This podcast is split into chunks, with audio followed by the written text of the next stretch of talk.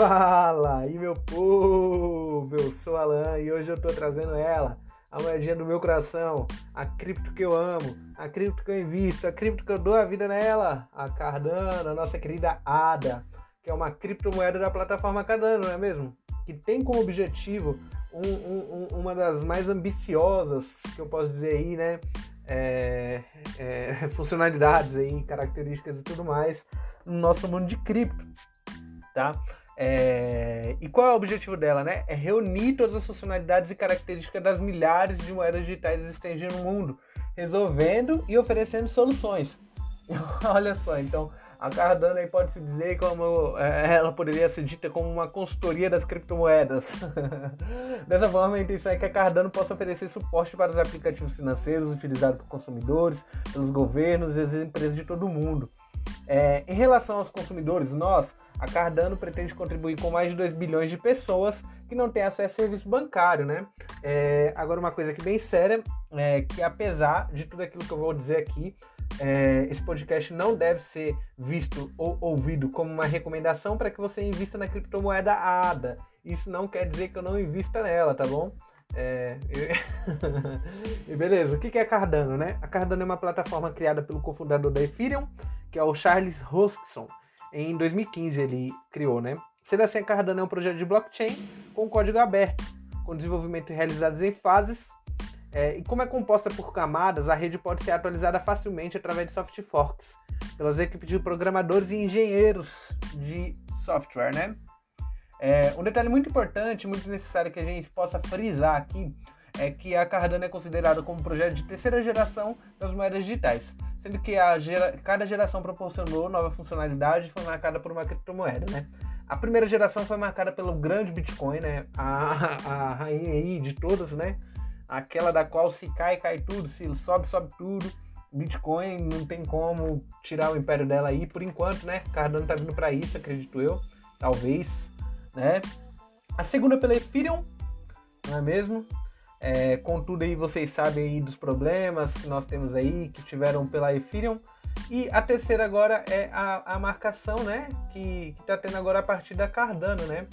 É, há uma empresa responsável por realizar a promoção das construções de aplicações descentralizadas na Cardano, na Cardano que é a Emurgo. Desse modo, a Emurgo auxilia as companhias que desejam implementar as estratégias de desenvolvimento de aplicações descentralizadas no software Cardano para as indústrias. Por exemplo, os projetos Catalact, o Sempo e o i2X estão sendo trabalhados em conjunto com a Emurgo, não é mesmo? Mas Alan, você acabou de falar aí que é, a Bitcoin, assim como também a Ethereum, foram os projetos aí de primeira e segunda geração, mas que trouxeram alguns problemas.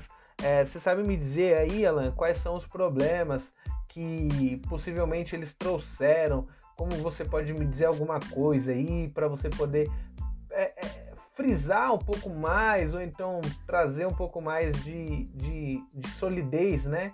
Ao que você está me falando, Alan. Tem como eu dizer sim, meu amigo. Lógico que tem, pode ter certeza que tem. Então vamos lá. É, Para que a gente possa aprender um pouco com os erros do passado, né? O Bitcoin, apesar de sua imensa fama, né?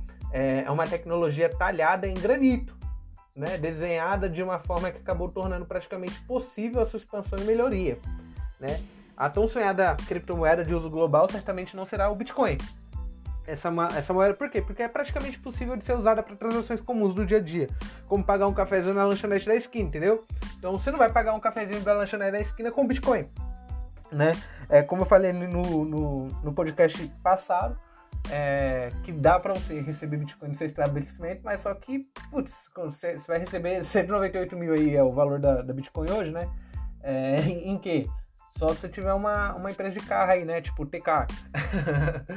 e não tem como você pagar um cafezinho ali no lanchonete da esquina, a não sei que você receba ali por frações e tudo mais. Além do imenso consumo de eletricidade, a rede pode processar um máximo de 7 transações por segundo é, compare isso tipo, com, com taxa de transações da Visa que gira em torno de 1.400 segundos, sabe? 1.400 por segundo, né? É, essas observações que provavelmente você está é, tá ouvindo agora pela primeira vez é, não deve assustar você, tampouco pedir de investir nessa moeda, porque a Bitcoin ela é a Bitcoin. Ela até um mês atrás aí ela estava numa alta mano, absurda, deu uma correção, mas muito em breve ela vai dar uma subida, né? Não é em vão que ela já é apelidada como ouro digital, não é mesmo? É, lembrando também que sua segurança nunca foi violada, apesar de passar de mais de 10 anos, né? É, após a sua invenção. Então, é, tem, existe uma cadeia dentro da blockchain, né? Que para algum hacker tentar aí, é, pegar e, e, e, dar uma violada na, na, na, nos processamentos da Bitcoin, o cara vai ter que gastar mais de 4 bilhões de reais fora todo conhecimento intelectual aí, eu acredito que um hacker não, não, não vai querer gastar tudo isso à toa, né? É, não vai querer fazer isso não, né? Mas também devemos reconhecer os, o, o, que também devemos reconhecer, né? Apesar de todos esses problemas, seu grande valor histórico, né? Como invenção inovadora, né? Foi a primeira geração de uma tecnologia que obviamente não podia prever tudo, né? É, então foi, foi ali o pontapé inicial, né? É, o Bitcoin que desbravou todo esse terreno desconhecido e provou ao mundo que o conceito é de fato viável, que a blockchain é uma tecnologia promissora e única, abrindo caminho para uma indústria fértil e completamente nova, não é mesmo? É, a Ethereum, qual foi o grande problema da Ethereum, a blockchain de segunda geração, né? É, na forma da Ethereum que iniciou-se em 2015, e a plataforma que além de aprimorar ideias trazidas pelo Bitcoin, implementou de forma pioneira a possibilidade de programar na blockchain e o que chamamos de smart contracts que seriam os contratos inteligentes, não é mesmo? Então agora você consegue programar dentro da própria blockchain, né? Graças ao Ethereum, pela primeira vez na história, temos um dinheiro programável. Então você consegue entrar lá dentro lá do sistema e criar, a, criar através da programação a sua própria moedinha, a sua própria token, ou então o que seja, né? Não estamos mais limitados a transações simples, como enviar e receber moedas de um lado para o outro, é, os contratos inteligentes permitem estabelecer uma série de condições para essas transações de uma forma praticamente ilimitada. Um exemplo seria o contrato encarregado de coletar doações para uma causa social, onde ele armazena as doações recebidas como se fosse uma conta bancária compartilhada ou partilhada, como você melhor é, querer é, entender isso aí. E somente envia o, o, o valor acumulado à ONG beneficiária quando esse saldo atingir é, um valor pré-determinado. E se por acaso tal condição não seja atingida até uma data programada, as doações seriam automaticamente devolvidas aos doadores. Tudo isso sem nenhuma intervenção humana, ficando registrado na blockchain de forma permanente, imutável e acessível a todos. A blockchain ela é absurda nisso, é, é absurda, é absurda. É, os contratos inteligentes possuem código aberto, né? Não havendo margem para desconfiança, uma vez que a, qualquer pessoa pode verificar o seu funcionamento interno, né? Então qualquer pessoa pode ir lá e dar uma verificada, né? É, e essa seria só uma das suas utilizações com grande impacto socio, social e econômico, é socioeconômico, diria eu. É, as aplicações de contratos inteligentes são praticamente infinitas, é, limitadas apenas pela imaginação dos criadores. E graças a essa invenção revolucionária trazida pelo Ethereum, testemunhamos o nascimento de todo um ecossistema de criptomoedas, que eu estava dizendo aqui, os tokens e os aplicativos descentralizados, os DEPs é, os DEPs, né? Porém, o sucesso colossal da Ethereum acabou também expondo sérios problemas com a plataforma, revelando que ela não foi devidamente arquitetada para aceitar correções e melhorias. Então ela tá fadada aí, né? É, tá fadada aí a, a, a sempre tá passando por algumas transições do qual não sabemos, né? Estamos falando de taxas de transações altíssimas, quem já fez a transação dentro de TRC20 sabe como é, né? É, e problemas de performance que ocorre diante de um excesso de transações. Então, quando você está trans... putz, vou ali fazer uma transação de, de Tron, vou fazer uma transação de, de, de BTT, é, é, é, é, absurdo, é absurdo, né? E esses são os problemas difíceis de resolver devido à própria natureza da plataforma, a qual já foi conscientemente arquitetada para resistir modificação. Então, a forma da qual o Ethereum foi criada, arquitetada, ela foi feita para não ter, né, para resistir modificações. Só que chegou um determinado momento em que começou a, a, a, mostrar toda a necessidade de haver modificação e agora bateu de frente consigo mesmo. Então, a, a Ethereum necessita de modificação, só que a forma em que ela foi arquitetada foi tão boa que ela não consegue ser modificada de uma maneira tão fácil. Então, ela fica nessa resistência, né? E essa falta de rigor e tempo despendido do design de arquitetura inicial da plataforma acarretou em discordâncias entre outros desenvolvedores sobre qual seria a melhor solução. Um outro aspecto também que não foi pensado de forma engenhosa e cuidadosa foi o modelo de governança da Ethereum, que não foi eficiente para resolver os conflitos, resultando na separação dos grupos e da divisão dos processos em duas entidades. Por exemplo, o Charles Hoskinson, que, como eu falei no início do podcast, ele, é o, o é, ele foi o cofundador da Ethereum e ele é o fundador da ADA, do qual nós continuaremos falando logo em breve, quando assim terminamos aqui de falar sobre a primeira e segunda geração, que era parte do time da Ethereum, né, nessa época defendia o projeto, deveria se tornar uma entidade com fins lucrativos e aceitar investimento de capital externo e possuir um modelo de governança mais formal e estruturado, enquanto a Vitalik Buterin preferia que o projeto continuasse sempre sendo uma entidade sem fins lucrativos, mantendo uma governança descentralizada. E esse momento foi em que o Charles separou-se da Vitalik e, juntamente a outros desenvolvedores, participaram na criação é, de uma bifurcação do Ethereum, chamada Ethereum Classic. Vocês já devem ter visto aí, né?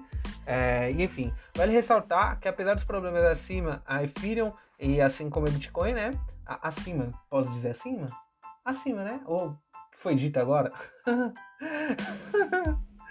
Tal como o Bitcoin teve um papel vital e semeador na história dessa tecnologia, não é mesmo?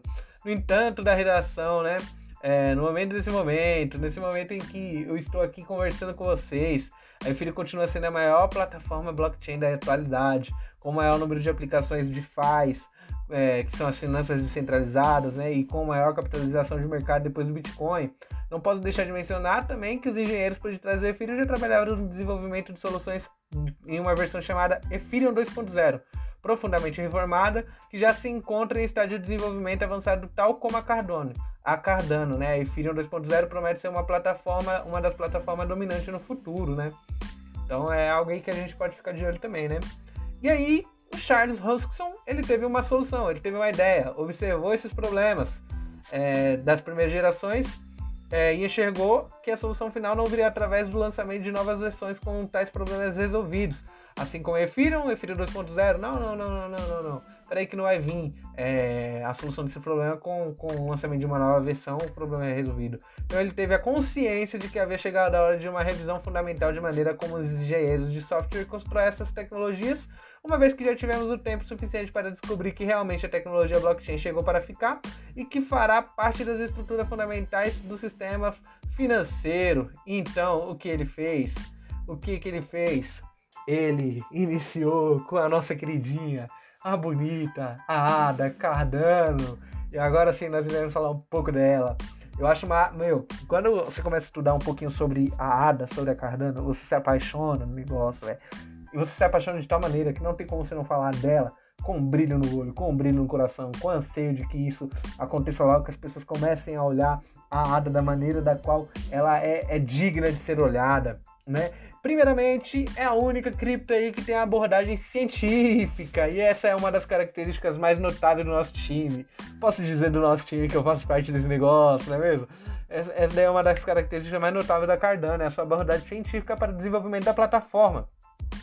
É, é, tal abordagem exige mais pessoas envolvidas, demanda de análise rigorosa, gasta muito mais dinheiro e, é claro, tudo isso consome bem mais tempo do que o método tradicional. Mas o que isso deixa claro para o mundo é a grande preocupação da equipe com a, com a segurança, com a confiabilidade do sistema. Parece mesmo, né? Que essa equipe não está de brincadeira de jeito nenhum. Isso indica também que não estão preocupados em criar soluções apenas para sair na mídia toda semana, mas focados na construção de infraestrutura sólida que funcionará pelos próximos anos, décadas e assim por diante. Algo nunca antes visto nessa indústria é o recorde de 102 white papers, ou então seria os artigos acadêmicos, tem diversos já lançados até o momento, não é mesmo? Até quando vocês estão ouvindo aqui, deve ter um pouquinho mais já, né? É, cerca de 50% deles já passaram pela revisão por pares, tá bom?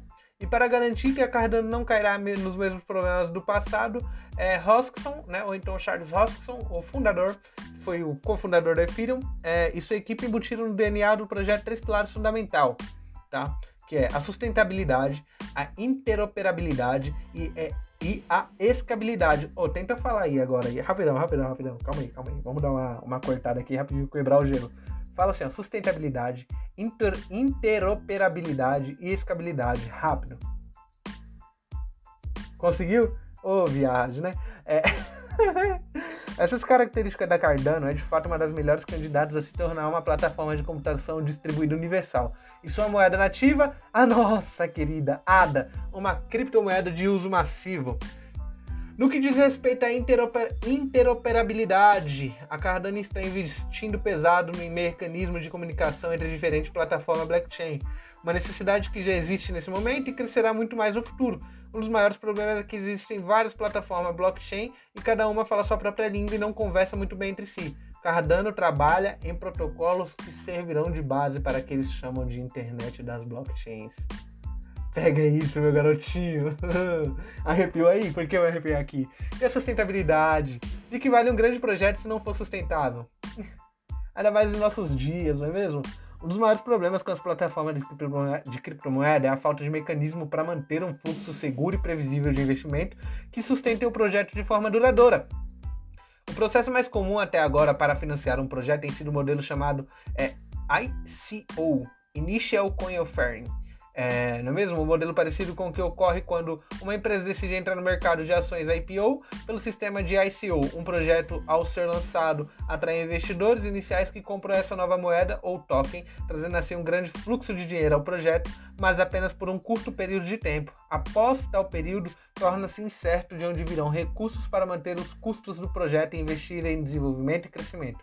Logo se vê que tal modelo não é sustentável a longo prazo, o que causa incerteza nos investidores sobre o destino do projeto. Então, quer dizer, é, se tem um projeto lá muito massa, mas ele não é sustentável de tal maneira, no qual ele só, só fica só sobrevivendo de entradas ou saídas, entradas e saídas ali de quem está comprando vendendo, chega um determinado momento que isso já não mais sustenta o projeto, não é mesmo?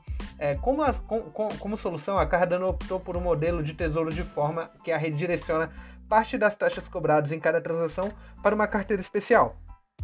Esse dinheiro, que só tende a crescer quanto mais transações ocorrem, seja de compra ou venda, é, na plataforma, será usado para sustentar e manter a própria plataforma indefinidamente, servindo como um fundo de financiamento para os diversos projetos propostos pela comunidade através do programa Projeto Catalyst. Esse talvez seja o aspecto mais empolgante da Cardano, pois significa que nunca faltarão recursos para a manutenção e melhoria da plataforma através de um sistema de governança, o qual ficará totalmente implantado na quinta e última fase do projeto, chamada Voltaire, ou Era Voltaire. O controle do tesouro ficará totalmente nas mãos da comunidade, ou seja, daqueles que detêm ADAS em suas carteiras. Olha só que maravilha, né? E nós temos a escalabilidade, o POW, POW, W e o POS. E por fim, que é Quanto à escalabilidade, a Cardano está sendo desenvolvida para lidar com enorme quantidade de transações, né? Algo essencial para que o dia ADA se torne uma criptomoeda de uso global e rotineiro que permite é, isso é a sua escolha do protocolo, né? Ao invés de usar o protocolo, protocolo Proof of Work, que é o POW, usado pelo Bitcoin, optaram por usar uma versão modificada do Proof Stake, que é o POF, batizado como Ouroboros. Ouroboros. Em resumo, o Proof Stake não exige quantidades absurdas de eletricidade e processamento computacional para adicionar um bloco de informação no blockchain, como é o caso do me mecanismo de POW, que é o Proof Work, no Bitcoin. Como já foi dito né, anteriormente, o POW que impede que o Bitcoin jamais seja uma moeda global, que poderíamos usar para comprar um leite ou um cafezinho é, em qualquer esquina aí, estando condenada a ser para sempre uma espécie de ouro digital, mesmo muito valiosa para armazenamento de riqueza, mas extremamente antiquada para transferência de pequenos valores em grande quantidade e rapidez. Não é mesmo? Ao contrário do Work, o protocolo Stake, por sua natureza, permite um crescimento praticamente ilimitado, ou seja, quanto mais, quanto mais nós de rede de computadores estiverem conectados, mais rápido e eficiente se tornam as transações ocorridas na Cardano, permitindo o crescimento praticamente ilimitado. Então, olha aí, a Cardano ela tem, tem uma visão. Putz, um, um, um, o Charles Hoskinson, ele, ele é um cara absurdo, né, velho? Ele olha aí para uns três passos à frente de todo mundo, né? É... Bom, vamos lá, vamos lá, vamos dar uma continuidade. Vamos dar uma continuidade. Oh, meu Deus do céu! Vamos dar uma continu, continuidade, continuidade, continuidade é, além de tudo isso, né, a intenção é que o sistema seja mais amigável, disponibilizando as linguagens de programação mais famosas do mercado, diferente da Ethereum que utiliza uma linguagem de programação própria. Inclusive, os projetos criados na Ethereum podem ser transferidos para Cardano por meio da máquina virtual Kevin. Portanto, os projetos podem ser transferidos para Cardano sem que seja necessário reescrever todo o código. É, recentemente tive, teve uma valorização absurda é, da Cardano, né? Em janeiro e abril de 2021, o preço saiu simplesmente de 92 centavos para R$ 8,34. É, até no mês passado, aí, no mês de maio, a Cardano chegou a bater 13 reais, aí voltou, né, na, na queda que teve aí, depois do que... Eu prometo que eu não vou citar nunca mais o nome desse cara aqui nesse, nesse podcast, beleza? Que é, não, não, não, posso, não posso dizer assim, prometo, porque putz, esse cara aí sempre faz alguma cagada que a gente tem que falar alguma coisa, né? Depois que o Elon Musk lá começou a fazer as patifarias dele no Twitter, é, as moedas todas abaixarem, a Cardano chegou a voltar, bater a 6 reais. 6,30, é, eu fiz a entrada nela novamente. Quando ela bateu 6,30, 6,40 mais ou menos. Voltou aos 10 reais e hoje ela tá aí por volta de 8,40, tá bom? É... E é isso, é isso. Muito por cima do que, que é a Cardano. E, putz, como eu falei aí, né? É, esse podcast aqui não é algo do qual eu tô te dizendo aí para você investir, não quero me envolver no seu investimento, mas ainda há tempo. Ainda há tempo. Voltando a dizer, o Bitcoin processa cerca de 7 transações por segundo. É, contanto, a Cardano está habilitada para processar de 100 a 200 transações por segundo, né? É, que são as TPS. Então é isso, meu povo. Vocês tenham um ótimo dia, uma ótima tarde, uma ótima noite, um ótimo time. Que seja muito incrível. Quero deixar aqui um grupo do Telegram aqui para vocês aqui exposto, que é o Boteco da Cripto. Boteco da Cripto aí é um, é um grupo aí, mano, putz, que é absurdo bom. Tem uns parceiros lá, massa demais. E é resenha demais, é resenha demais. Muito em breve vocês também verão aqui por aqui pelo Spotify, pelas outras redes sociais também.